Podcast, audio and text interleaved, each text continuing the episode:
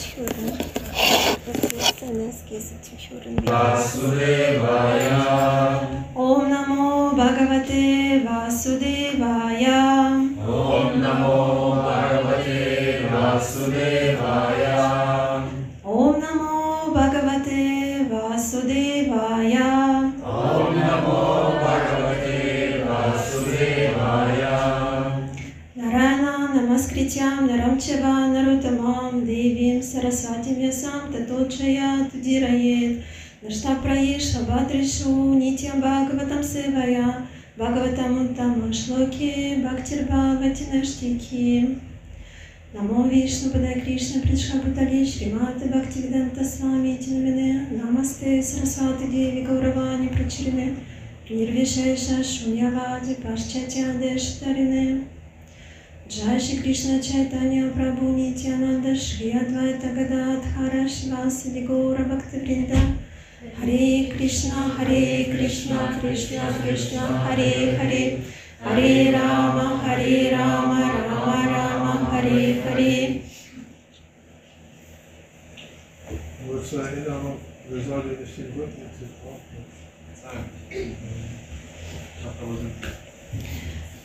den So, heute lesen wir ähm, aus Srimad Bhagavatam weiter. Äh, weiter, weil wir letztes Mal in meiner Lektion auch aus Srimad Bhagavatam Chapter 3 gelesen haben. Und heute lesen wir ähm, aus dem dritten Buch, Kapitel 10, Vers 10. Und das ist folgendes. Vidura Uvacha.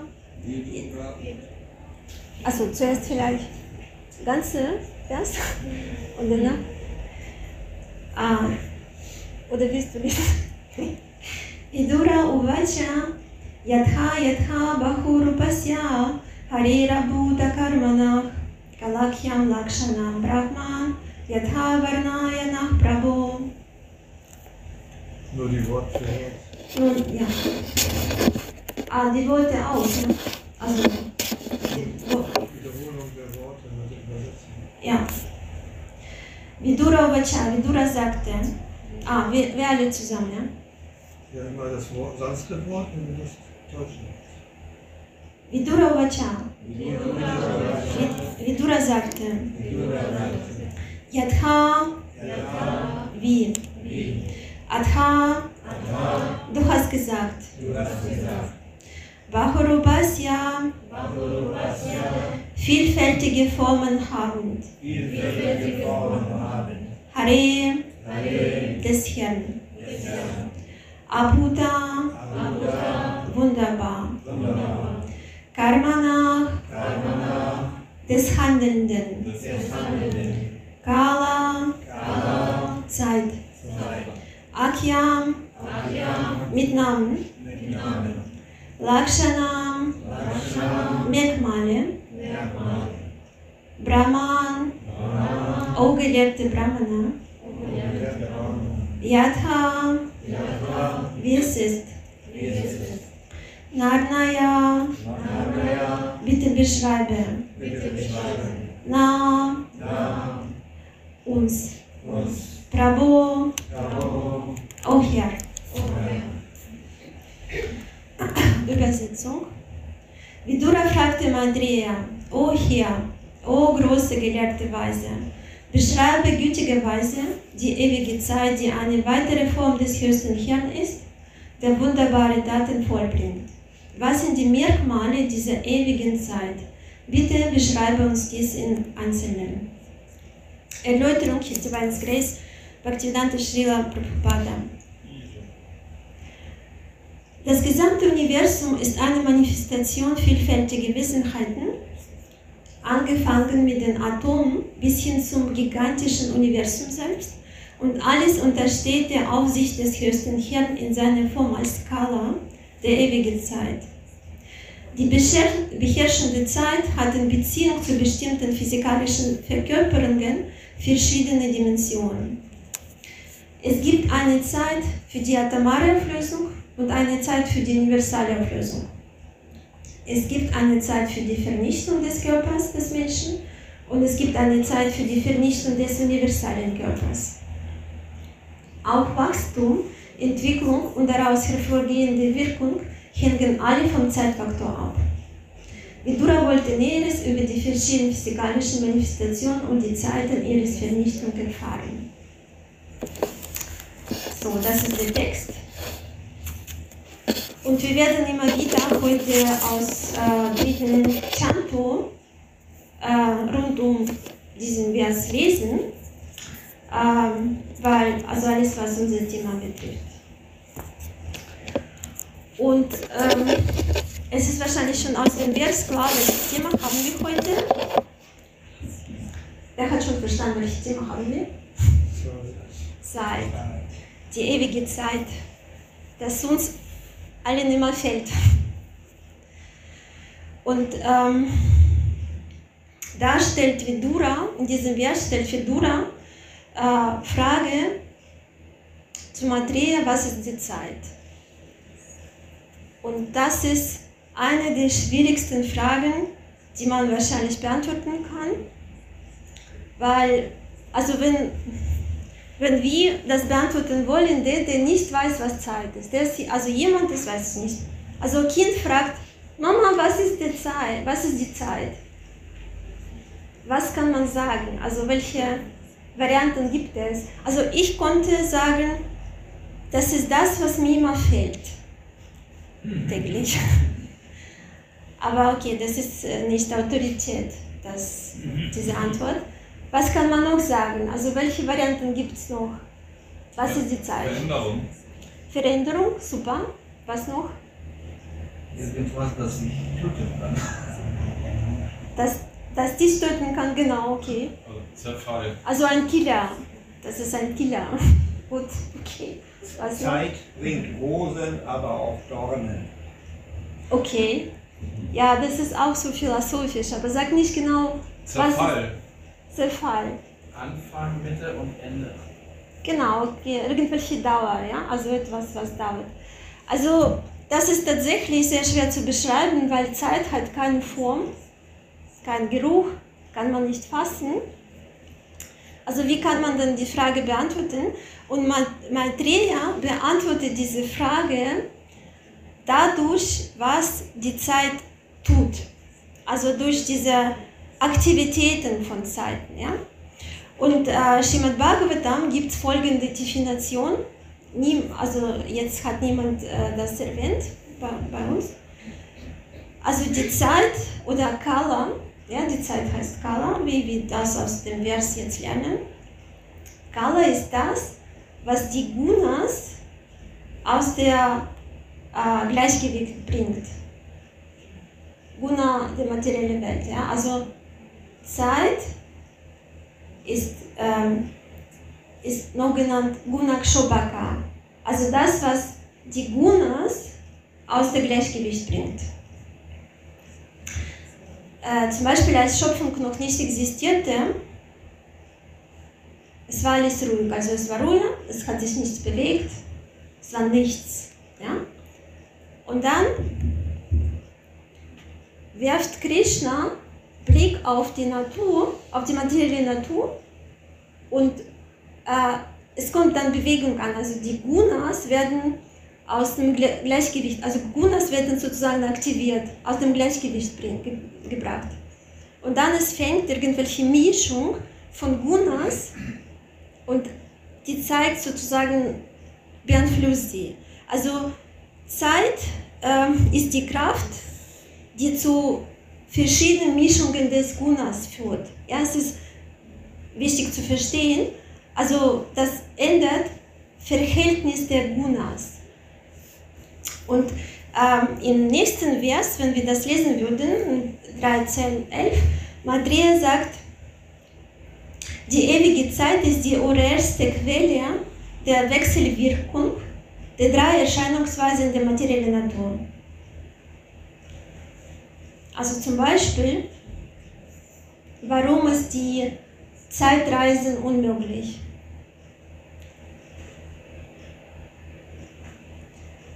Also als ich das angefangen habe zu ähm, vorbereiten, weil das Thema mich persönlich sehr interessiert, die Zeit, weil ich das ständig, mir fehlt das ständig.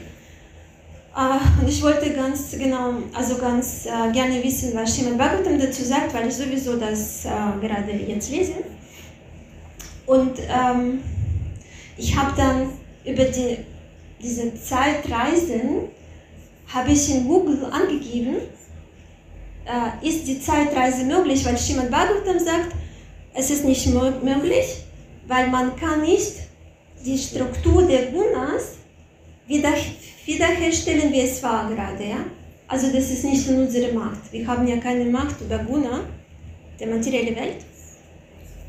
Und ähm, ja, ich habe das in Google angegeben und ähm, die ganze Seite, was rausgegeben kam, es war Artikel, die mit dieser sozusagen Werbungnamen rausging. Es war alles, ja, die Zeitreise ist möglich.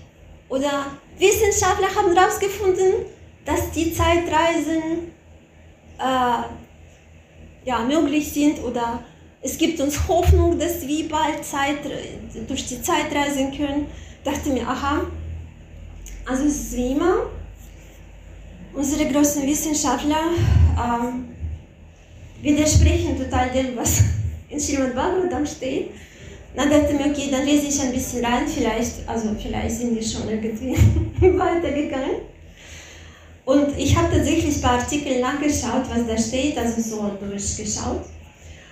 Und im Endeffekt, was ich herausgefunden habe, da steht tatsächlich, dass es, also im Allgemeinen, also wir, Sie können das ähm, in Google angeben, ja, und dann schauen Sie, was geht. Also erste wird sowieso, ja, die Zeit ist möglich, ja. Und was da tatsächlich steht,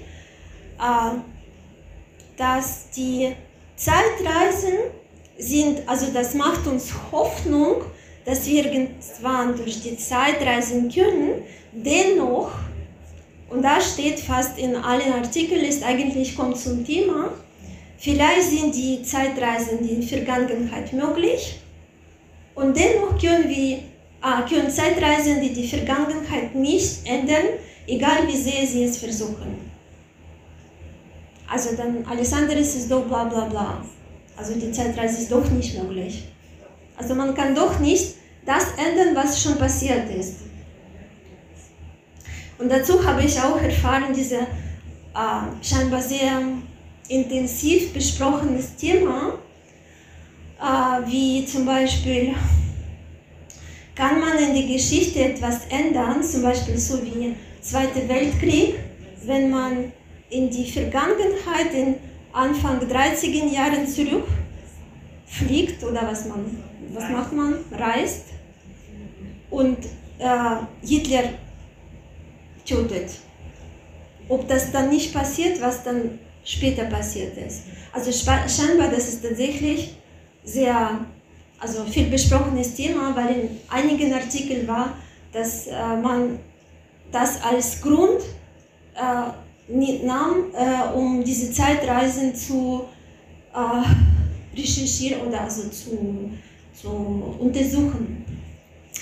Und ähm, ein ähm, ganz ähm, bekannte Wissenschaftler schreibt, äh, was passiert, ist passiert, wir können das nicht ändern. Also sie können versuchen, wie, wie, wie sie wollen, wie lange sie wollen, es wird nichts. Also eigentlich könnte man Srimad Bhagavatam im dritten Buch das lesen, aber okay, die wollen das so ein bisschen nach eigener Erfahrung machen, dann können die machen. Und Zeit ist, ähm, hat, also Zeit hat auch bestimmte Zyklen. Ja, alles hat Zyklen. Also diese Zyklen, die heißen Kala Chakra, ja, die, die gehen so im Kreis. Warum ist es normal Zeit? Also Uhr ist, die, ist immer im Kreis, ja, oft. Ich müsste mal eine schöne Uhr zeigen dabei. Und ähm, das ist charakteristisch, wie wir mit, ähm, wie wir in diesem Vers jetzt gelesen haben, oder eine Erläuterung, dass es für Atome und bis zu planetarischen Systemen äh, wirkt. Also es ist, alles geht nach Zyklus, unser Leben geht nach Zyklus, die Sonne geht nach Zyklus, ja, so alles, so hat diese bestimmte Zyklus. Und dazu gibt es einen Witz. In Indien ist Sonnenaufgang und nur Sonnenaufgang und Sonnenuntergang äh, funktioniert rechtzeitig. Alles andere arbeitet nicht so gut. ähm, und die Zeit hat auch enormes Potenzial, uns zu beeinflussen. Also äh, das ist diese Fähigkeit, alle Universen und alle Lebewesen beeinflussen. Ja? Äh, wie, eigentlich wir alle wollen Beständigkeit in unserem Leben. Wir alle wollen glücklich sein, so ein bisschen Kontrolle über die Zeit haben. Ja? Aber mit der Zeit können wir ganz deutlich merken, dass es eher die Zeit hat, mehr Kontrolle über uns, als wir über die Zeit. Und das ist auch ziemlich, also die Zeit ist auch ziemlich relativ. Wie uns das beeinflusst, ist es auch manchmal schwer zu verstehen, aber wir merken das ganz genau. Ja? Zum Beispiel, wenn ich auf der Arbeit sitze und schaue die Uhr an, manchmal möchte ich mit Finger so diese Uhrzeiger so ein bisschen schieben, dann komm schon, komm schon, also mach das schon so ein bisschen schneller. Also geht schon. Und manchmal umgekehrt, ja, also du denkst, nein, es ist schon die Zeit, du musst schon gehen, nein. Also normal, wenn wir mit Freunden sind, die Zeit vergeht irgendwie zu schnell. Auf der Arbeit, Zeit bewegt sich nicht. Da steht am einen Punkt und du denkst, du schaust das in einer Stunde und es ist nur fünf Minuten vergangen. Also der steht einfach. Also es ist sehr re relativ. Ja? Und jetzt durch die Zeit manifestiert ähm, Macht, des, äh, Macht der Gottes oder Macht Gottes, ja. Weil Krishna ist die Zeit, ja, das äh, wissen wir auch aus Srimad Bhagavatam. Die Zeit lehrt uns, wie wir über Einfluss der Zeit hinausgehen müssen. Also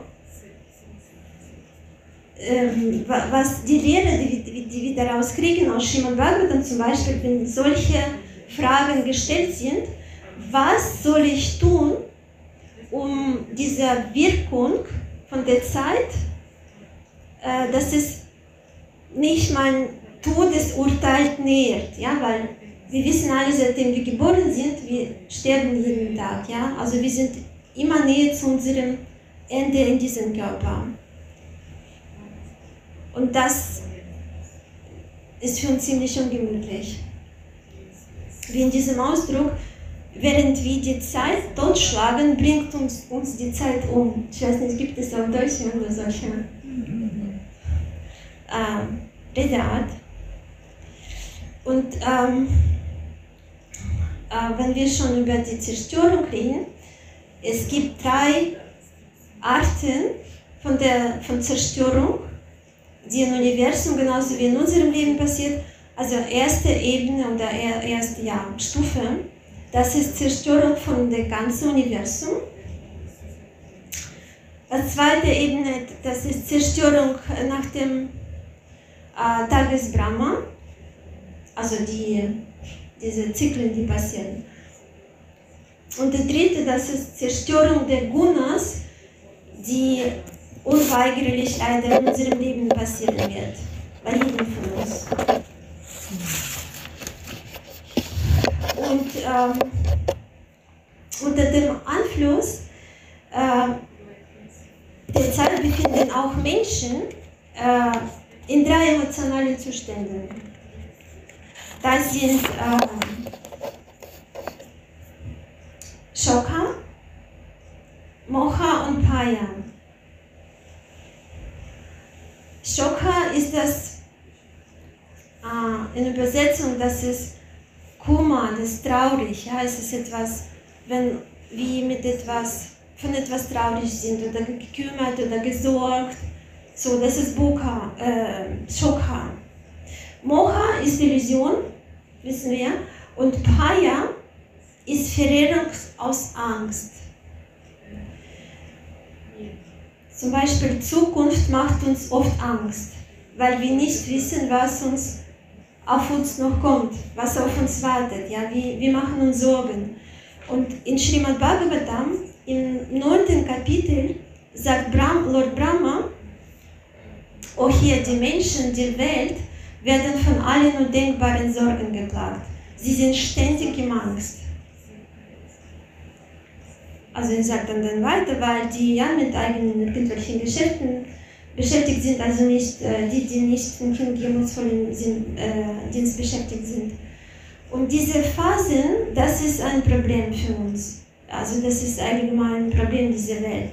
Weil in der spirituellen Welt gibt es keine Zukunft und keine Vergangenheit. Da gibt es nur Gegenwart. Also es für uns wahrscheinlich schwer zu verstehen, ja, weil wir denken dieser so lineal, ja, es, es war früher etwas, es wird etwas, was ich noch nicht weiß, aber in Gegenwart ist es jetzt und wie es nun Gegenwart ist, verstehen also ich verstehe das nicht, aber äh, Srimad Bhagavatam sagt, dass es, ähm, da gibt es nur Gegenwart und so wie es hier, äh, wie wir das hier spüren können, in Gegenwart, wenn wir zum Beispiel Sorge haben oder Angst oder traurig sind oder noch was, sind wir normal entweder in Gegenwart, äh, entweder in Zukunft oder in Vergangenheit. Hier gerade in Gegenwart und hier und jetzt sind wir weniger besorgt. Also wenn es uns schlecht geht, dann müssen wir schauen, wo wir sind, dass wir entweder in Vergangenheit oder in der Zukunft. Und Maitreya Muni erklärt, dass ähm, Devoti, also weiter erklärt er ähm, in diesem dritten, also in diesem dritten Buch, dass ähm, Devoti brauchen keine Zeit, äh, keine Angst vor der Zeit haben, so wie zum Beispiel uns Bhagavad Gita erklärt, ja, im Vers 2,12. Niemand, Krishna sagt, äh, niemand gab es Zeit, wenn du, also er sagt zu Arjuna, alle wissen, äh, niemand war der Zeit, wenn du oder alle diese Könige existiert haben und niemals wird Zeit, wenn wir, wenn sie, äh, aufge äh, wenn sie aufgeben zu sein, ne? aufhören zu, zu sein. Genau, aufhören zu sein. So. Und äh, sogar wenn man oder wenn Seele in äh, Körper von Mahavishnu eintaucht, es existiert weiter. Also wir sterben überhaupt nicht. Also die Seele existiert immer. Aber trotz dieser Verständnis, also wir wissen das theoretisch alle, ja, ich glaube, also vielleicht nur Sie, ja, haben nicht Bhagavad Gita gelesen, also der junge Mann, ja? Noch nicht. Aber so wie ich jetzt sehe, ähm, alle anderen wissen das. Wir haben Bhagavad Gita schon studiert und wir wissen das alles, ja? Dass wir nicht sterben, dass Krishna sagt, du bist ewig, aber trotzdem bleiben wir sorgenlos. Also haben wir keine Probleme, ja? Wir wissen, oh, ich bin ewig, ich habe gar keine Probleme mehr. Nicht, oder? Also wir haben trotzdem Sorgen. Warum? Weil diese Zeitlichkeit des Zustands äh, in dem ich mich befinde, überlagert Ewigkeit meines Selbst.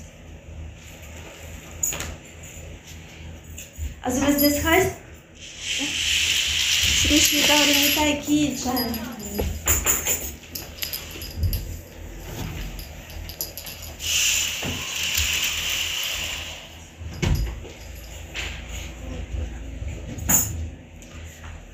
Ähm, also diese ähm, Tatsache, dass wir Körper wechseln, ähm, dass, dass wir irgendwann sowieso zu dem Stand kommen, das ist nicht leicht für uns zu akzeptieren. Ja, und ähm, um, also wie, wie das doch drüber stehen, wie wir diese, ähm, so wie, was wir machen, um dass die Zeit uns nicht so stark beeinflusst, dass wir hinter diesem äh, Zeiteinfluss gehen oder kommen, das, äh, das lernen wir gerade aus Schiman Bhagavatam. Also wie ich schon gesagt habe, die Zeit ähm, beeinflusst alle unterschiedlich.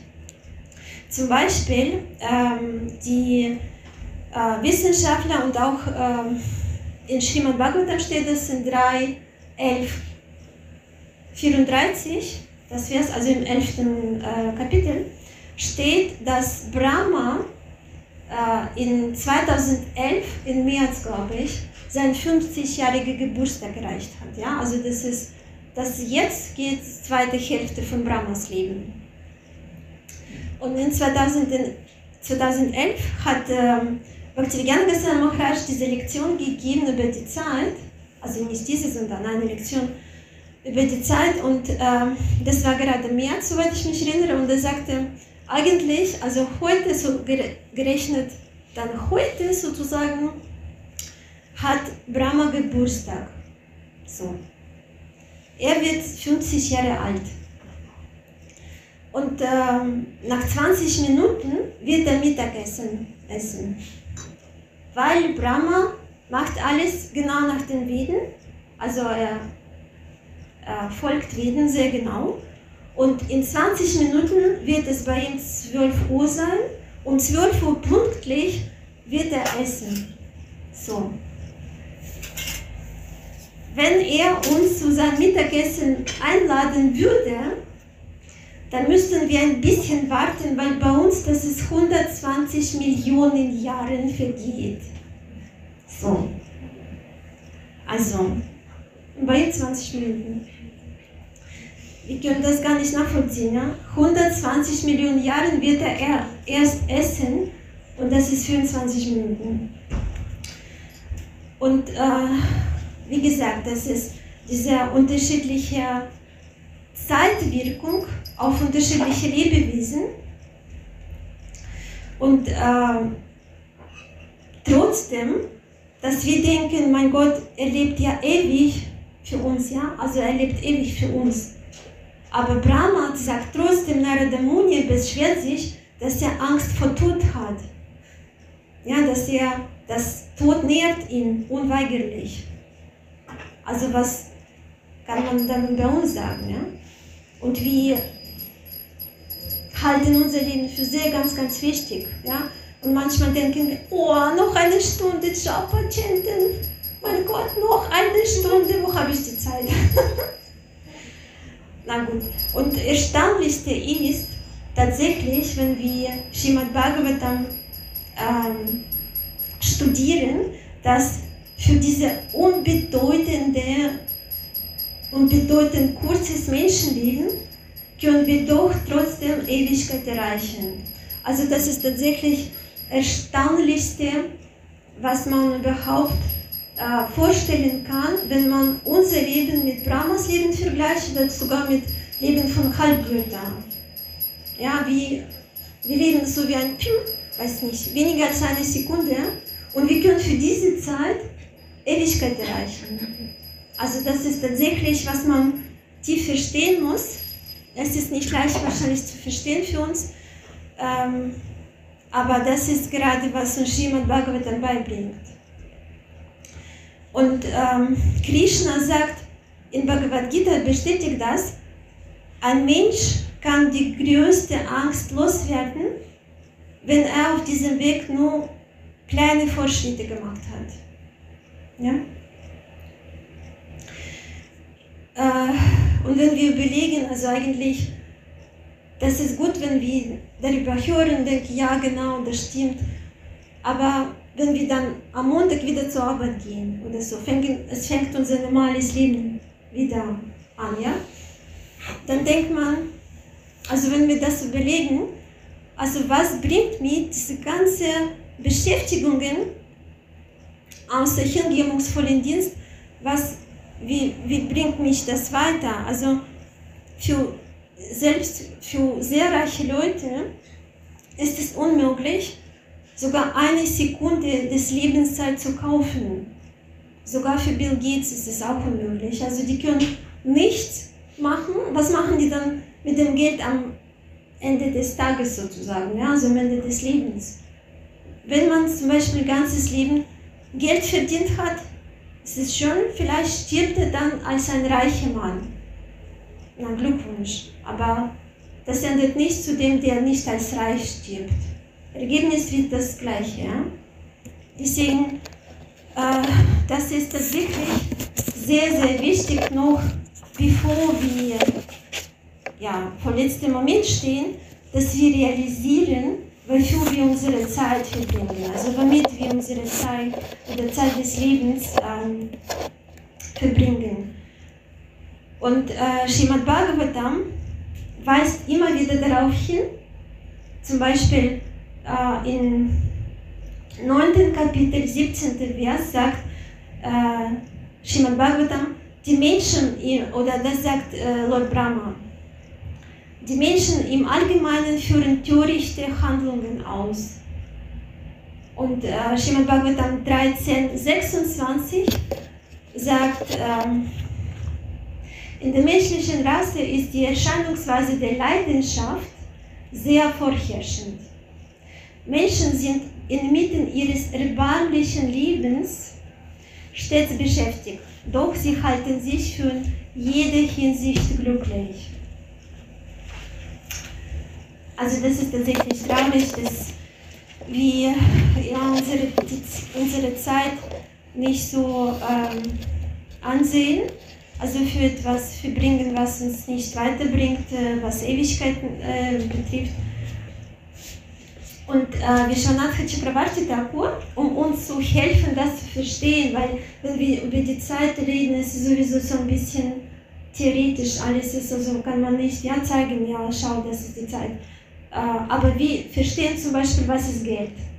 Also wenn ich zum Beispiel, äh, weiß ich nicht,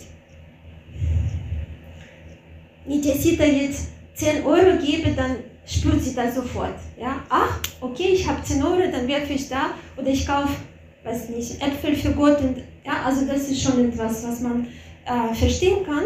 Und deswegen, Vishwanath Chakravarti Thakur, um uns zu erklären, die Sachen, die wir vielleicht besser verstehen können, sagt uns auf dem folgenden Beispiel.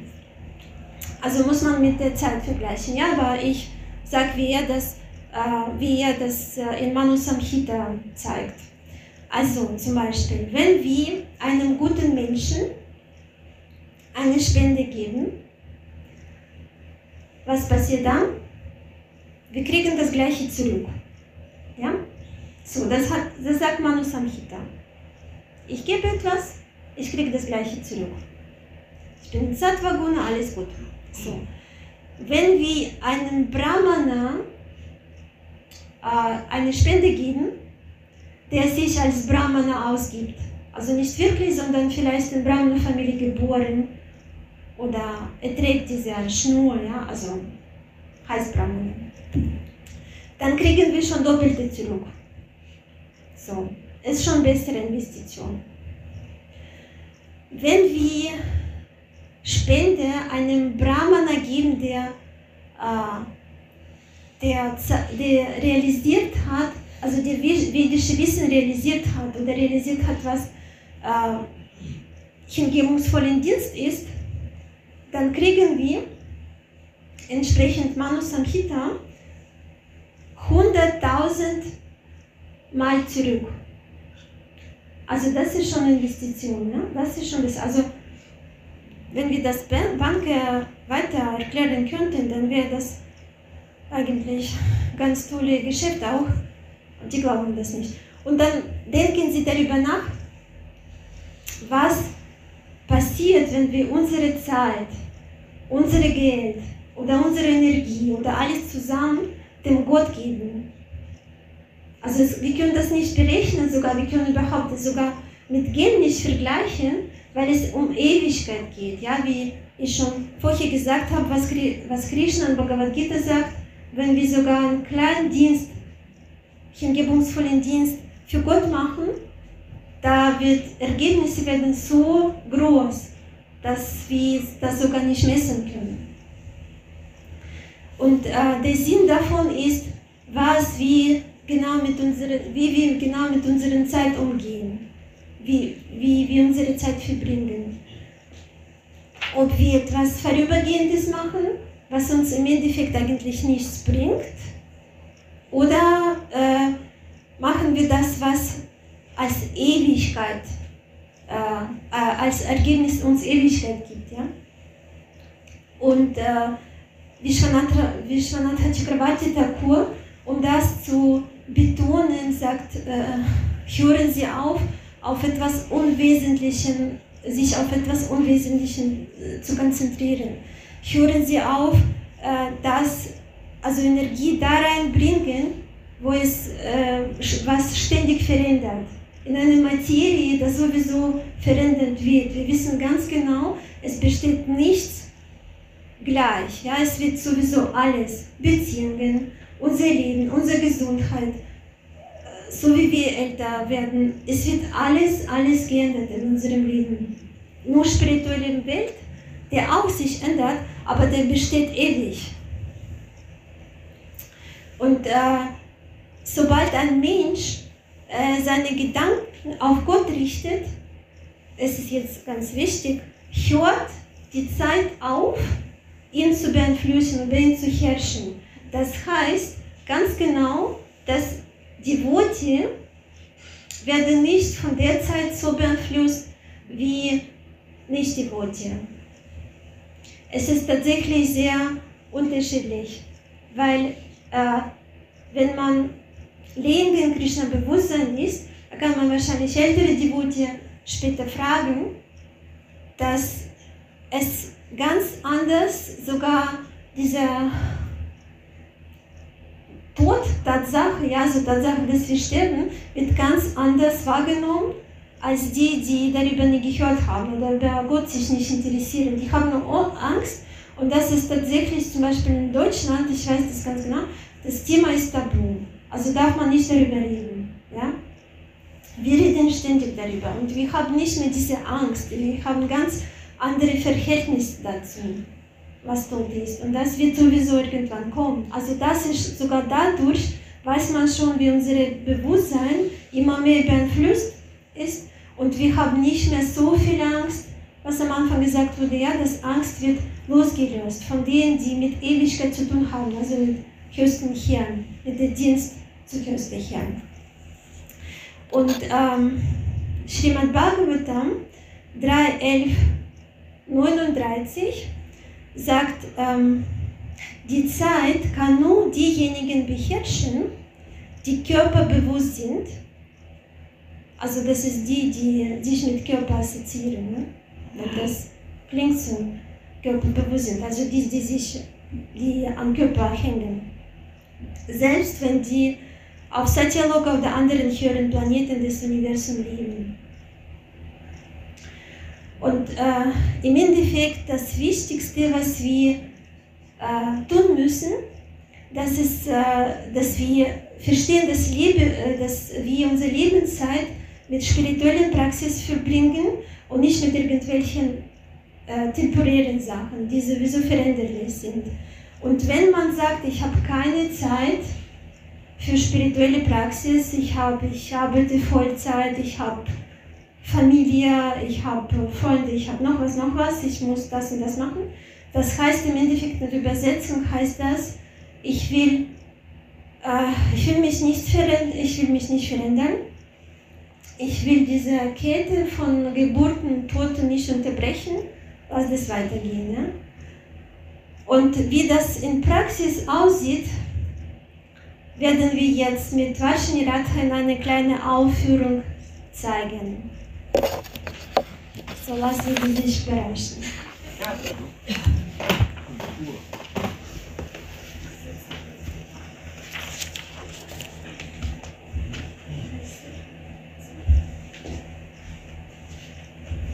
Also einmal ein, zu einem Sadhu kommt ein Besucher und fragte und stellte eine Frage. Ah, ich bin Sadhu. So, ich bin ständig mit ähm, Schriften.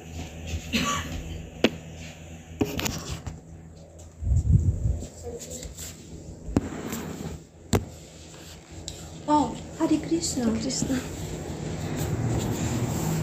Oh, Sadhu, ich bin so ein unglücklicher Mensch. Ich habe keine Zeit für die spirituelle Entwicklung. schau doch mal, wie die, wie die Zeit in meinem Leben verteilt ist.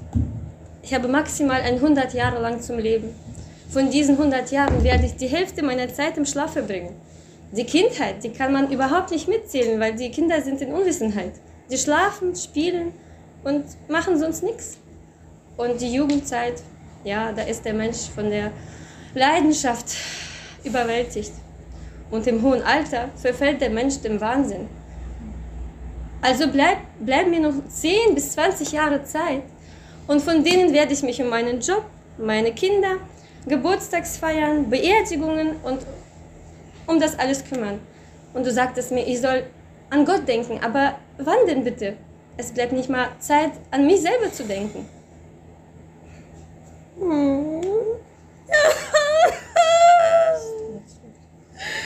Oh, wie schlecht ist das denn? Ich kann das vollkommen nachvollziehen. Aber schau mal meine Situation. Es ist bei mir noch alles Schlechte. Ich werde bald verhungern. Schau mal, aus welch, auf welchem kleinen Stück Land lebe ich. Schau, im Vergleich zum Universum, das ist ja nichts. Von ganzer Erde, welcher größ, größte Teil ist mit Ozeanen, mit Bergen, mit Flüssen, mit Wüsten besetzt. Da bleibt nicht so viel übrig zu wachsen. Außerdem, es sind so viele Städte, es sind so viele Dörfer und da überall leben Leute und alle wollen essen. Die alle wollen essen und Pferde und Elefanten und, und Schweine, Schweine wollen, die essen so viel und es gibt, bleibt so wenig davon, wo man etwas pflanzen kann. Sogar in Hamburg, schau mal in Hamburg, wo so viele Leute und die alle essen dreimal am Tag.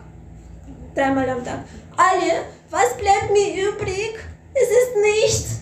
Ich werde sterben vom Hunger.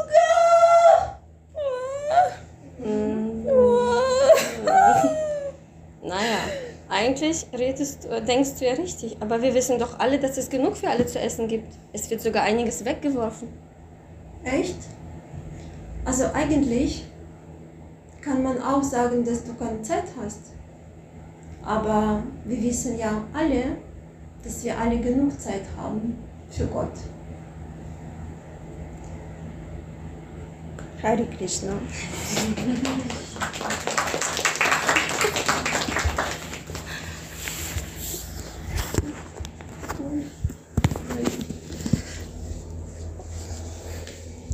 Also,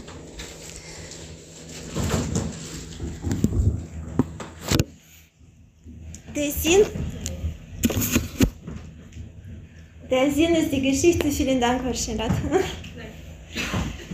Der Sinn der Geschichte, ich glaube, ist für alle klar. Also wir können beschweren, solange es geht.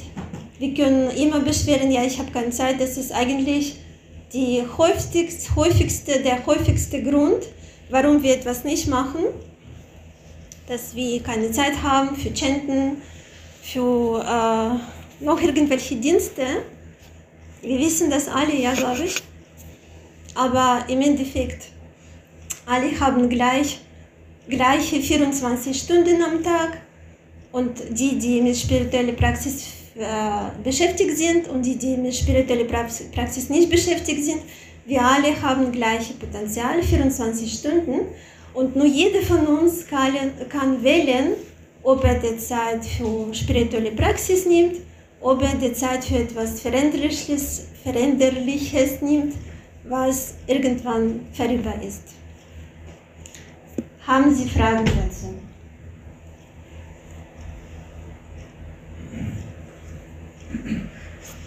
Ja, die, diese Geschichte, also es war schön aufgeführt, äh, also der eine Schauspieler beklagte sich, es ist keine Zeit, du beklagst sich keinen Raum, keinen Platz. Aber wie war das jetzt, dass wir Zeit haben für Gott? Das, äh, zum Schluss sagtest du, wir haben Zeit für Gott. Wie, wie, ist, wie passt du das daran? Weil beide habt ihr euch beklagt, dass ihr nichts zu tun Also Sadhu, äh, ja, ich bin kein großer Schauspieler, deswegen war das wahrscheinlich nicht rauszusehen. Also Sado hat das ironisch gemeint, ja. Also er hat natürlich das Ganze gespielt tatsächlich. Deswegen habe ich das so ein bisschen übertrieben gemacht in diesem ah, so, ja, ja, ja. Ich muss das noch üben. Wie Sado weinen. Ähm, Also er wollte nur zeigen, ja natürlich, also ich kann auch sagen, ich habe nichts zu messen, aber wir wissen doch, dass es so viel weggeschmissen wird. Also wir haben alle Zeit, aber wir können natürlich sagen, nee, habe ich nicht. Schau mal, mein Tag. Also wir können es so und so sehen. Also wir können immer begründen, warum ich keine Zeit habe. Wir, haben das, wir können tatsächlich das sehr gut wissenschaftlich begründen. Also schau jetzt meinen Tag, wo passt Chapa rein? Da, da ist keine Minute übrig. Und wir können genauso sagen, ja, und zum Essen habe ich dann auch nicht. Schau mal, so viele Pferde, Elefanten auf dem, äh, auf dem Land. Da, wie kann man da selber etwas zum Essen holen? So, keine Fragen? Tagore Prabhu. Also es gibt ja den Begriff Trikalagya, das heißt jemand, der die Zeit, die Vergangenheit kennt und die Zukunft. Also es scheint ja in der vedischen Kultur einige Lebewesen zu geben, die das können. Die in die Vergangenheit gucken können und auch in die Zukunft. Und dann gibt es ja diesen Film äh, Zurück in die Zukunft. Mhm. Und dann gibt es von Monty Python einen Film, der auch von George Harrison finanziert wurde, der auch, wo sie so in die zurück in die Zeit gehen und immer versuchen, da irgendwas zu regulieren, was ein Fehler war und du sagst, das, das wieder auszugleichen. Und das scheint ja nicht zu klappen. Also auch in dem Film nicht. Aber diese Möglichkeit zurückzugehen in die Zukunft, ja, ne? also man kennt die Zu- Vergangenheit Mhm. und man kennt die Zukunft. Also das scheint es wohl durchzugehen in der Zeit. Geistig aber halt, ja. ne? Aber war das schon gemacht? Also Dann hat das jemand ausgeführt? Geistig, also seherisch. Ja, seherisch, man hat die seherische Hellsehen. Achso, hellseherisch. Ah, okay. Ja, also ich, äh, ich weiß nicht, mit, eigentlich mit Zeitreisen habe ich mich bisher, bis Vorbereitung von dieser Lektion noch nie beschäftigt. Es gab eine Frau, die habe ich, das gab einen YouTube-Film, die konnte, die hat eine Zeitung gelesen und plötzlich veränderte sich die Zeitung und das war so eine Berner Zeitung. Eine Seite war weiß, die andere war beschrieben und da wurde beschrieben, dass ihre Tochter einen Wettbewerb gewonnen hat. Irgendwas. Und das war, der Wettbewerb war aber noch in der Zukunft.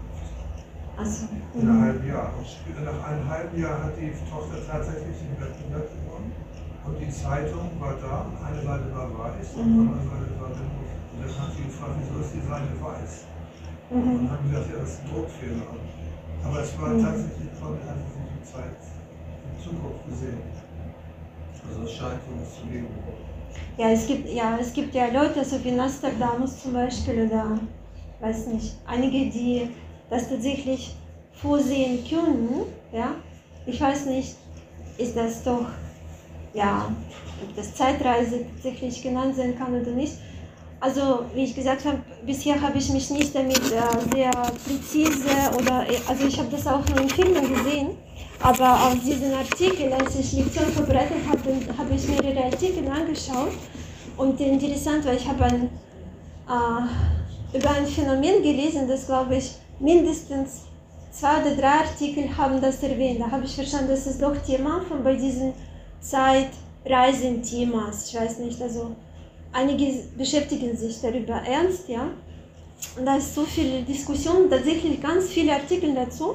Und es gibt scheinbar ein sehr bekanntes Phänomen, warum diese Zeitreisen gefährlich sind oder also nicht, ähm, ja, also mit Realität nicht wirklich noch vereinbar ist, weil zum Beispiel der Zeitreisende geht in die Vergangenheit zurück und tötet einen Mann, der sein Opa sein muss oder sein Opa ist.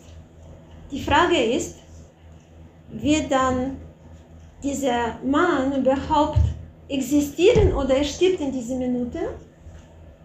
Und wie ist dann, dann dazu gekommen, dass er doch erschienen ist, ja, wenn er seinen Opa ge getötet hat? Also was wird dann?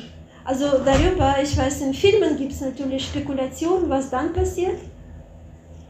Äh, also sogar es gibt eine Serie. Die, also der weiß, der weiß, was passiert ist, aber er kann da nicht eingreifen. Darum geht's. Genau. Also er Ja. ja, die wissen, was passiert, aber die können da nicht dran rummanipulieren. Okay. Die Ja, kann man nichts machen, genau. Mhm. Denn Zeit ist Krishna. Wie können wir widersprechen oder wie können wir diese Zeit, diese Krishna na, besiegen, wir reisen äh, rückwärts Zurück. zurück, Mhm. und etwas machen? Das ist unmöglich. Nur, von dieser Sicht, das ist unmöglich. Du kannst das sehen, du kannst Zukunft oder Vergangenheit sehen, aber das ist auch von Krishna, Mhm. diese Möglichkeit bekommst du. Aber das etwas zu wählen, was war in äh, Vergangenheit, das ist schon wahr. Mhm. In Zukunft, ja, wenn du siehst, mal, siehst du etwas, du hast diese Möglichkeit, Mhm. sich verändern oder jemanden nach Krishna bringen und das, der, die Welt kann verändern, Mhm. aber in Vergangenheit, das ist Mhm. Also nichts tun, sondern nur sehen. Aber wir können nichts tun. Das ist wie in diesem, was ich gelesen habe, ja, so aus diesem Artikel. Ein davon ist ein sehr bekannter italienischer äh, Wissenschaftler. Ich weiß nicht, kann nicht, ich habe seinen Namen nicht aufgeschrieben. Aber der sagte, sie können alles machen, weil sie wollen vielleicht Zeit zurückreisen, aber tun können sie nie und werden sie nicht können. Und das sagt Wissenschaftler, der scheinbar mit Shivan Bhagavatam nichts zu tun hatte. Ja, Tagore, können Sie mit diesem- Naja, es gibt ja so eine Situation, wo eine Frau hat so Kopfschmerzen, Migräne und die geht zurück in die Zeit und dort hat sie ihr Baby getötet, indem sie das Kopf. Hypnose. Dafür kriegt sie das Karma, Mhm. ihre Kopfschmerzen. Und dann, wenn sie das verstanden hat, was sie, das, was sie gemacht hat, äh, äh, tut ihr das leid und dann löst sich, lösen sich die Kopfschmerzen auf. aber das ist in Zukunft. Nein, nein, sie geht zurück in die Vergangenheit Ja. Und guckt, was sie da gemacht hat, ihr Karma einfach. Dann versteht Mhm. sie, weil wir ja eigentlich, wenn wir geboren werden, unser vergangenes Karma nicht wissen oder Mhm. nicht leben. Aber manche können ja diese Zurückführung machen. Mhm. Und dann äh, verstehen die Leute eigentlich, was passiert ist. Und das ist für die so eine, Reinigung. Mhm. Das hilft, hilft denen, glaube ich, weiter zu entwickeln. Also in dieser, in dieser Lektion von 2011, was Guru Maharaj damals gegeben hat, er war, ich erinnere mich jetzt, er sagte, dass äh, einige Mystiker, also er sagte genau so, dass wir sind ziemlich, ja, wie sagt man das auf Deutsch? Ich will das höflich sagen, weil es klang, dass wir ziemlich doof geworden sind dass wir nicht mehr so ja, intelligent sind, können die Zeit nicht so mit der Zeit gar nicht umgehen. Aber die, also die Yogis oder mächtige Yogis, die auch Zeit beeinflussen können, die können Zeit besser verstehen und können damit besser umgehen. Also wir sind sehr oberflächlich, ja, aber er sagt, dafür, äh, er sagt darüber, dass äh, die Mystiker, die können schon äh, Zeit anders beeinflussen lassen, so was wir nicht können. Also ich meine normale Menschen, ja. Und wahrscheinlich hat er auch gemeint mit diesen Leuten, die Hellseher sind oder so. Aber in dieser Lektion sagt er auch über Brahma und das über diese Zeitreisen, dass es nicht möglich ist. Und äh, ich habe ehrlich gesagt gesucht, was Srila Prabhupada dazu gesagt hat, aber ich hatte wenig Zeit, also ich habe nicht gefunden. Es wäre mich sowieso trotzdem interessieren, was hat Srila Prabhupada dazu gesagt. Also ich weiß zum Beispiel, was er zum Mond gesagt hat, zu Reisen zum Mond, aber zur Zeit, wissen Sie, was Srila Prabhupada dazu gesagt hat? Zu diesen Zeitreisen oder so. Hat er sich geäußert? Also bei der Zeit ist ja wichtig zu verstehen, hattest du auch gesagt, sie ist ewig. Mhm. Das heißt, sie hat keinen Anfang und ein Ende, kein Ende. Mhm. Das heißt, innerhalb dieser Zeit, weil sie keinen Anfang, kein Ende hat, kannst du auch nicht sagen, wo du bist, weil die Zeit ja eigentlich ewig ist. Mhm. So. Aber das, was wir verfolgen, sind natürlich die Ereignisse, die durch die Zeit äh, äh, beeinflusst werden. Zum Beispiel Aufgang von Sonne und Mond und, Mhm. und äh, unser eigenes Karma, Ablauf unseres Lebens. So, aber auch, das, da die Zeit ewig ist, aber wir haben das kein Anfang, kein Ende, sie wiederholt sich, sie ist zyklisch. Mhm. Mhm. Das heißt, äh, also Tag nach dem Tag kommt die Nacht und kommt ein neuer Tag. Ne? Mhm. Und auch nach äh, ja, äh, Ab Abfolge der Jahreszeit ist nicht so, dass mit Winter aufhört. Nein, es kommt Mhm. wieder Frühling, äh, Sommer, Herbst und dann Winter. Dann geht es ewig weiter. Zyklen, Genauso auch mit den Zeitaltern, den Yugas.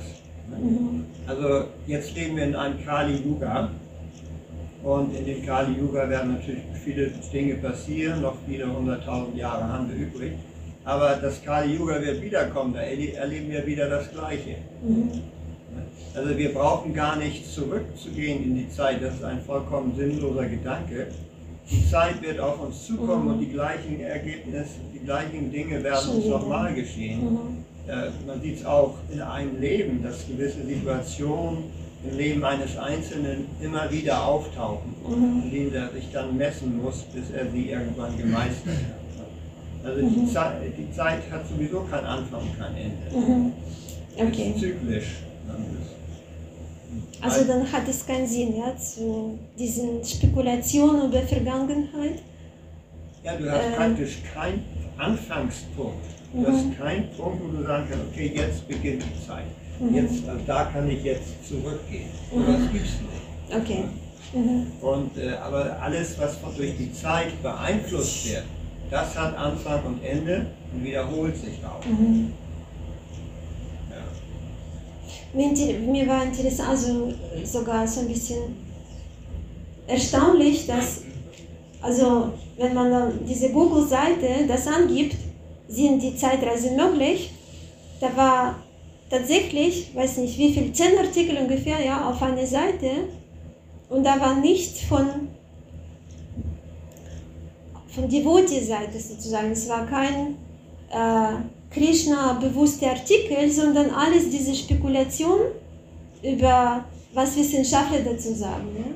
Also scheinbar Devotee äußern sich nicht so oft zu diesen Artikeln, weil wenn ich etwas angebe, weil Google weiß, dass ich sehr oft bei diesen vedischen Seiten sind, da kommt etwas, was aus Veda kommt. Ja? Und bei mir war auf der Seite nur ausschließlich, was Wissenschaftler dazu sagen. Und sagen, ja, möglich, Hoffnung besteht, ja, bald, bald werden wir da, weiß ich nicht. Und, und da war also tatsächlich ganz viel Spekulation, äh, wo ein äh, Wissenschaftler sagt dazu, wenn diese Phänomen ja mit Hitler, also es ist viel erwähnt auch, dass äh, jemand Hitler umbringt und dann passiert diese Kette von schrecklichen äh, Folgen nicht. Und er sagt, wenn das möglich wäre, dann würde das schon gemacht. Also dann hätte, hätte jemand das schon gemacht. Also es ist nicht möglich, vergessen Sie das, entspannen Sie sich, es passiert und das kann man nicht ändern. Ja, aber ja, scheinbar viele Wissenschaftler sind so, na, Aber- wir machen das doch weiter. Aber es kann sein, dass irgendwann ein neuer Hitler kommt und man aber etwas tut, dass der nicht an die Macht kommt. Denn man kann aus der Vergangenheit lernen. Mhm. Denn es werden immer wieder Situationen hochkommen, wo eben irgendwelche Bösewichter in die Mhm. Macht kommen. Das kann man rechtzeitig verhindern, weil man aus der Vergangenheit gelernt hat. Wenn man lernt aus Vergangenheit, Ja, nicht ja. so sein. Ja. Sie wollten etwas sagen, ne? Ja. Ähm, zu dem komplexen Thema oder die Gedanken, die ich habe, sind komplex zu dem Thema Déjà-vus. Weil das sind für mich eigentlich, wenn man das mal betrachtet, auch ja Zeitreisen, seelische Zeitreisen in, von der Gegenwart in die Vergangenheit zurück. Mhm. Und da würde mich interessieren, was ihr denkt dazu, ob man diese, ähm, wenn sie dann existieren, Déjà-vus, ähm, während sie passieren, beeinflussen kann. Ähm, was genau die Frage? Also Sie haben Déjà-vu Also, und ob Sie sie beeinflussen, diese Déjà-vus.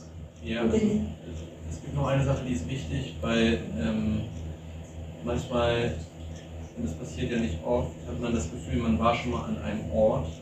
Und wenn das ein Ort ist, der eben materiell ist, dann Mhm. ist das irgendwie ein bisschen unlogisch. Ähm, Mhm. Aber dennoch hat man das Gefühl, man kennt sich hier aus, obwohl das, wo man weiß, dass man hier noch nicht war. Also, also ein Bewusstsein, jedenfalls klares Bewusstsein hat, dass man hier noch nicht war. Also Wenn das- sie, ja. Wenn das dann passiert, ähm, dass man eben merkt, ich bin an diesem Ort, bin ich an diesem Ort hier gerade sein Mhm. und ähm, würde, äh, gehe als nächstes äh, zur linken Tür beispielsweise. So kenne ich. Also man, man ertappt Mhm. sich, während das passiert, aber es ist ja schon passiert. Mhm. Und meint jetzt wäre meine Frage an diesem Beispiel sozusagen, ähm, wäre es möglich, dass man sich dann bewusst für die andere entscheidet, weil man ein Gefühl hat bei der linken Tür, das man vermeiden möchte beispielsweise?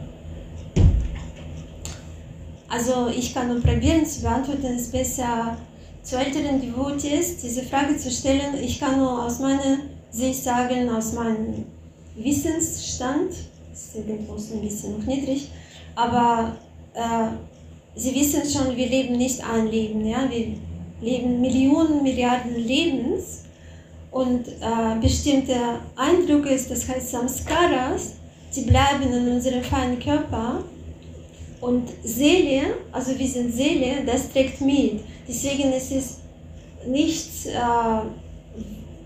Wunder, also ist kein Wunder, dass wir etwas als Déjà-vu sehen oder erinnern können oder also etwas als Déjà-vu bei uns vorkommt, weil es kann vollkommen sein, dass in einem von vorherigen Leben waren sie in diesem Ort oder sie waren schon in dieser Situation. Und das ist sehr wahrscheinlich sogar, dass es schon mal passiert ist. Mhm, genau, das meinte ich auch. Also, Genau, also das ist nichts sozusagen Besonderes sogar. sagen, das, darf ich kurz noch sagen? Also ich verstehe, was du meinst, weil das habe ich gefühlt, als ich versucht habe, die Frage zu stellen. Weil Mhm. das wäre die einzige Möglichkeit, die ja das ähm, überhaupt plausibel macht, dass wir eben mit unserer Seele in einem anderen Körper diese Situation an diesem Ort möglicherweise schon mal Mhm. Ähm, das waren jetzt ja die Rauhnächte, falls euch das was sagt, bis zu den Heiligen Drei Königen. Das sind zwölf Tage, die laut dem Mondkalender eigentlich gar nicht da sein könnten, wenn man den, den Jahreszyklus sich so anschaut. Und die alte germanische Kultur war sich dieser heiligen zwölf Tage halt sehr bewusst. Und ähm, es ist halt ein altes Ritual, dass sich die Leute halt von dem, vom ersten in den zweiten Rauhnachtstag hast du das geträumt, die Vision, die für den Januar ganz präsent war bei einem. So, und die Schamanen haben das gewusst, gerade die germanischen Schamanen, und die haben dann ein Traumtagebuch geführt über die zwölf Nächte.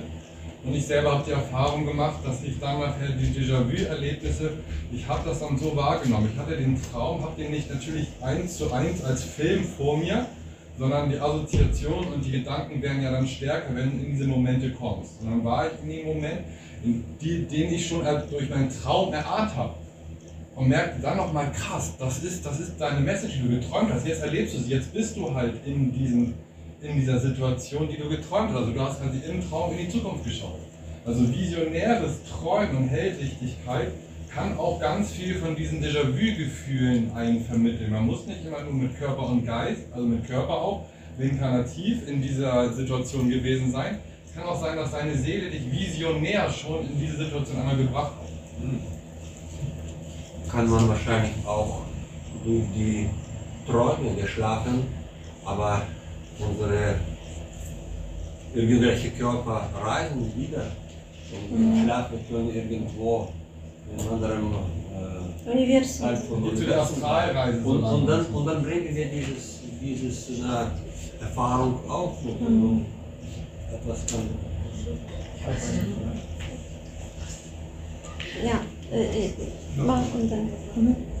Äh, soweit ich richtig verstanden habe, Zukunft ist, ist nicht fest, oder? Naja, sie ist schon. Weil- Du fragst mich? Nee, ich frag äh, Jacob. Ich habe bin gestern mir nicht kurz sicher. ich habe kurz gesehen, mal eingeguckt, in die Zukunft für Deutsch, für die Corona, was so Corona-mäßig ist, von so einem Astrologen für 2022. Also das, das ist eigentlich so karmisch ist ja ein sehr komplexes Konstrukt in uns drin, auf dieser, es gibt ja diese Akasha-Chronik auch, wo Brias Party so für ganz viele verschiedene Leute die Zukunft und die Vergangenheit aufgeschrieben hat. Meine Tochter ist nach Indien gefahren und hat diese, ihre Chronik gefunden und die wurde ihr vorgelesen und die konnten fast, die haben dann gecheckt, die Vergangenheit, ist das stimmig? Und dann hat sie gesagt, okay, das ist stimmig und dann hat sie die Hand in die Zukunft gesucht. Also da gibt es so eine Art Akasha-Chronik, wo Mhm. dein Karma schon so drinsteckt. Und wenn du so ein materialistischer Mensch bist, dann musst du einfach karmisch diese, diese ganzen so durchleben, weil es ist einfach dein Karma, die Reaktion. Und das ist schon für die Zukunft schon, das ist so wie so ein Schachspiel. Wenn du das machst, kommt das, wenn du das machst, kommt das. Und weil du so gestrickt bist, wirst du das machen und dann wird das passieren. Und das ist ganz komplex. Und das ist alles schon festgeschrieben, dein Karma. Deswegen sagen die Astrologen, du hast eine Tendenz, in dem Moment äh, was falsch machen was nicht. Du musst aufpassen. Also, aber nur ein Devotee, der jetzt sich Krishna ergibt, das heißt ja dieses Buch jenseits von Raum und Zeit. Es ist nicht nur das Aspekt der Zeit, sondern auch das Aspekt des Raumes. Also weil wir einen Körper haben, der materiell ist, sind wir der materiellen Zeit unterworfen. Ein, ein Seelenkörper ist nicht Zeit unterworfen, auch nicht im Raum. Und deswegen denken wir, oh, da läuft die Zeit ab und jetzt ist es vorbei, aber die Zeit ist ja weit über das ewig. Also, aber für einen materiellen Körper sind wir gefangen im Raum und Essenz. Und das ist von Krishna so gemacht, dass wir daraus lernen sollten, irgendwas ist hier nicht stimmt, hier nicht, ich, irgendwie muss ich hier raus, das kann ja nicht sein. Und dann sich Fragen stellen, ja, das ist, hat Krishna so gemacht für uns, aus Trick, dass wir eigentlich gefangen sind im Raum und Zeit. Und daher gibt es eigentlich, die, habe ich auch ganz, ganz tief wirklich mal reingefühlt und gedacht, auch nachher letztendlich mit dieser, mit diesem, mit diesem Skill, mit dieser Fähigkeit, die Gott halt hat, dass er, dass Krishna durch die, durch eigentlich fast schon eine rationale Berechnung, die Zukunft ist klar, es ist alles geschrieben, bloß durch das Ahankara können wir nicht darauf zugreifen, sondern sind immer in so einer, in so einer, in dieser Maya, in der, im Nichtwissen halt.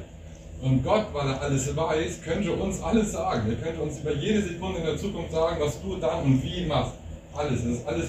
Es ist, er weiß alles, bloß wir wissen es nicht. Das ist der kleine Unterschied. Und die höheren Meister haben die Möglichkeit, die Zeit zu manipulieren, auch visionär, und können dann dir sagen, wenn sie es wollen, aus irgendwelchen Gründen auch immer, und befähigt sind von Krishna, das dann auch irgendwie zu dürfen, die Informationen bekommen zu können, die auch genau sagen, am 23.03.2004 um 7.39 Uhr passiert das.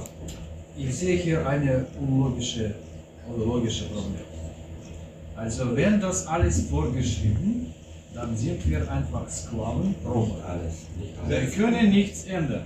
Ja, aber, Aber jeder Mensch hat Möglichkeit, seine Karma auf 26 oder 28 Prozent zu ändern. Freiwillig.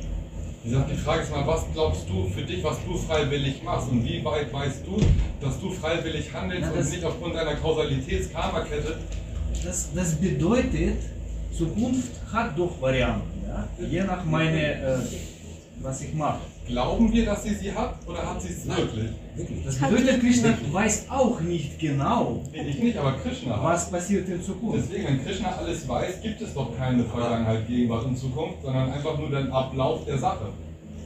Aber dann, wenn du etwas na, Gutes machst, Richtiges machst, dann Krishna die ganze Universum wendet für diese Sachen. Das bedeutet, Ich das schon. ist anders. Was war gestern geplant? Morgen kann das alles anders Was ich in meiner Bedingtheit plane, da gebe ich euch recht, da kann ich mich immer, oder jeder kann da sein Schicksal so gesehen in die Hand nehmen. Aber weiß Krishna nicht schon alles wirklich und sagt, du für dich glaubst, dass du, weil du jetzt so handelst, morgen dein Karma veränderst. Ich weiß aber jetzt schon, wie du gleich handeln wirst, Ja. weil du dein Karma-Verhalten möchtest ändern. Deswegen sagt er, für mich ist nichts neu. Für euch schon. Und das ist gut, das ist ja der Sinn der Existenz.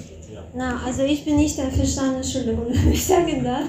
Also ich bin nicht ganz auch äh, nicht ganz einverstanden mit diesem Punkt, weil ähm, also zum Beispiel ich schaue einen Film äh, Radha Krishna ist leider, leider nicht, äh, weder auf Deutsch noch auf Englisch, auf Deutsch sowieso nicht, auf Englisch auch nicht übersetzt. Also kann ich zurzeit nicht empfehlen. Es ist nur auf Hindu und Russisch übersetzt. Und ähm, da, also das ist nach äh, Srimad Bhagavatam und solchen Schriften gemacht ist. Also es ist sehr nah zu äh, heiligen Schriften. Ja, es ist genau, also die Vorspiele in Srimad Bhagavatam und so weiter, also diese Lila als Krishna.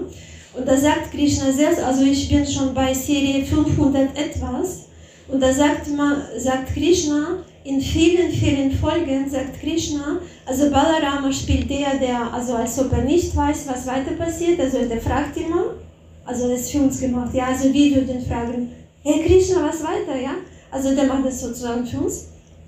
Und Krishna antwortet sehr oft, äh, bis ich schon verstanden habe, dass er weiß das auch nicht, was genau, also er weiß, weil er der beste Kenner der Veden ist, oder, also, ja, der hat selber ausgedacht, also äh, erstellt, aber der hat nicht diese hundertprozentig Wissen, und er sagte in diesem Film sogar, dass er auch nicht zu 100% weiß, wie es weitergeht, sondern er kann aus, also wie er da selber erklärt, er kann aus diesen Erfahrung und dem, was er sieht, wie Mensch ist oder wie Situation sich entwickelt, da kann er Tendenz sagen, wie das sich entwickelt und meistens hat er natürlich recht, meistens, aber es gibt auch, wird gezeigt, dass er selber, selber Neugier ist, weil für Krishna wäre das total langweilig. Also mein Guru Maharaj sagt, wenn Krishna alles wüsste, schon vorher, es wäre tot langweilig. Da gibt es aber auch dieses Zitat, wo genau das beschrieben wird, dass er sich bewusst da reingeben kann in seine eigene Unwissenheit, aber eigentlich das sogar auch noch für sich bestimmen kann. So, was möchte ich? Weil er ist Gott, er kann alles. Stell eine Frage und frag ja oder nein. Und da merke ich so, dass wir, habe ich das Gefühl, so ein bisschen mit unserer vermenschlichten Denkweise, der Neugierde, des, des, des Abenteuers, des Lebens irgendwie Angst haben, dass wir uns das irgendwie nehmen. Müssen wir gar nicht nehmen, sondern wir wissen einfach nur, dass Krishna Gott einfach alles kann, auch sich selber in einer gewissen Neugierde zu halten, indem er nicht diese komplette Visionskraft auf die Zukunft legt, sondern sagt, ich versuche auch im Moment zu bleiben. Mhm. Auf jeden Fall, also diese, weiß nicht, 28 Prozent unserer Freiheit haben wir tatsächlich und wir können in diesen kleinen Rahmen uns doch bewegen. Also Krishna gibt uns bewusst diese Auswahl, wie Rentedev gesagt hat, dass wir tatsächlich etwas wählen können und mindestens, weiß ich nicht, also da kann man natürlich Regisseur, Regisseur fragen, äh, ist das seine Fantasie oder ist das aus Schriften, aber er zeigt, dass Krishna manchmal mit Interesse beobachtet, okay, was passiert weiter. Ja? Und dass er sagt, ja, ich weiß, aber es muss nicht unbedingt so sein. So, und das fand ich super interessant, weil es in vielen, vielen Folgen gezeigt hat, als ob man das uns beibringen will. Ihr habt eure Wahl, immer. Ja? Und wie uns Guna beeinflussen, das ist schon was anderes, das ist ein anderes Thema. Ja? Aber wir haben tatsächlich in jeder Situation, fast fast in jeder Situation, außer dieser Sterbebett, haben wir Wahl. Und das ist wichtig zu verstehen, ja? weil sonst hat es keinen Sinn, uns zu verändern. Ich bin schon so, also nehme mich so, wie es ist. Das, das wollte ich gerade differenzieren. Das, das ist ganz wichtig, dass wir für uns diese Wahl immer nutzen und uns selber ausrichten. Und dieses 28 oder 25 Prozent sehr, sehr viel. Sehr, sehr viel für uns. Aber es, es, gibt, noch eine, es gibt noch eine Niveau unserer Verhältnis zu Karma. Ja? Also es gibt eine Karma, die wir können nicht, nicht ändern. Das passiert. Ja? Aber noch meine Freiheit, das meine Verhältnis zu dieser Situation. Nicht was ich mache, ja, aber okay, aber wie das ich nehme, ja. Natürlich das als Folge hat, was ich mache danach. Aber ich habe auch Freiheit, vielleicht ich kann das nicht ändern, aber ich bin frei, dass vielleicht diese Situation anders zu ähm, analysieren oder ja, dass wir überhaupt handeln dürfen, ist doch unsere Freiheit. So, dass wir überhaupt selbstständig in eine Aktion gehen können aufgrund unserer geistigen Intention, ist doch die absolute Freiheit. Und wie können, damit können wir uns unser Schicksal. Das ist auch immer dieses Gefühl, es geht doch um das Gefühl. Es geht immer letztendlich in der materiellen Welt um das Gefühl, dass, dass das Ganze authentisch macht. Und das ist das Gefühl der Freiheit. Wir bestimmen unser eigenes Schicksal selbst. Wir sind Ja. frei. Also, möchte ich eins sagen? Also ich glaube, eins, auf eins können wir uns